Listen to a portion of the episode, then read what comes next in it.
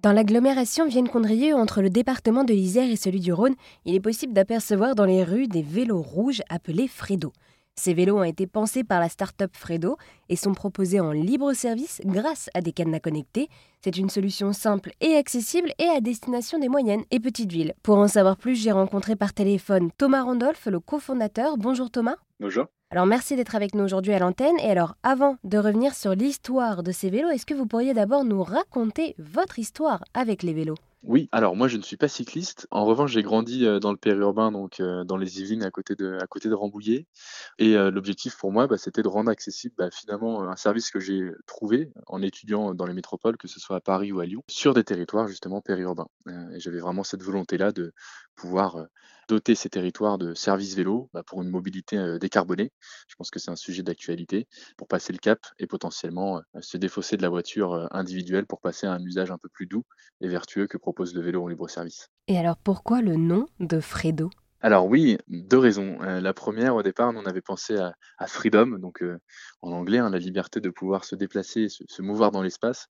On l'a contracté, ça a donné Fredo, et on s'est aussi rendu compte que c'était un prénom euh, francisé, pour le coup, assez sympa, et qui donnait une allure un petit peu amicale à une marque. Donc voilà, c'est ce qu'on a décidé de mettre en avant.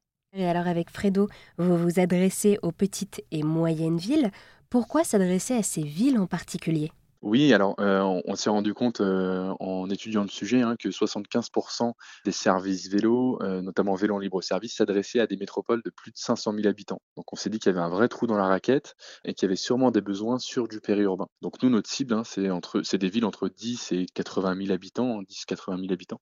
Et voilà, l'idée, c'est vraiment d'aller créer de nouveaux services vélos sur ces territoires, qui se posaient la question du vélo en libre service, qui avait la contrainte finalement de l'installation de ce type de service avec, les bornes à électrifier, travaux sur la voirie à effectuer. Et on arrive donc avec une approche assez frugale euh, avec nos outils cadenas connectés et des flottes de vélos d'ailleurs parfois recyclés qui s'adaptent euh, très bien à ces besoins. Et alors également, du coup, voilà, vous vous adressez à ces euh, petites et moyennes villes et vous vous adressez également à des entreprises ou à des offres de tourisme. Oui, tout à fait. On a aussi ces deux cibles-là. Donc, l'enjeu pour nous, c'est de s'appuyer, sur des flottes de vélos existantes, notamment sur des sujets touristiques, pour aller digitaliser un petit peu l'approche de location. Au lieu d'avoir une personne dans son cabanon entre, 9h et 17h et assez peu de flexibilité finalement offerte aux usagers vélos quand ils louent des vélos auprès de loueurs de vélos. L'objectif, bah, c'est de simplifier un petit peu cette approche-là en mettant des cadenas connectés et en encadrant le parcours à la fois de paiement et puis de restitution du vélo pardon, sur l'application. On s'est aussi rendu compte que le service était très adaptable et il y a de plus en plus d'entreprises qui s'équipent avec des flottes de vélos de service. Euh, l'objectif de ces entreprises, c'est de mettre des flottes entre 5 et 10 vélos à disposition des collaborateurs pour qu'ils puissent effectuer des trajets, que ce soit des trajets domicile-travail ou des trajets intersites. Et alors, euh, du coup, comment est-ce que vous faites pour convaincre les usagers de demain? Alors, c'est une bonne question. Nous, dans le modèle, euh, on approche en fait des gestionnaires de flotte, hein, donc c'est vraiment des, soit des collectivités, soit des entreprises qui sont clients de Fredo et qui ensuite mettent à disposition le service auprès de leurs usagers, donc des collaborateurs dans le cadre d'une entreprise, des administrés dans le cadre d'une collectivité. Donc, je dirais, euh, les premières personnes qu'on va aller convaincre, nous, c'est nos clients, donc que ce soit des élus ou euh, des responsables de ressources humaines.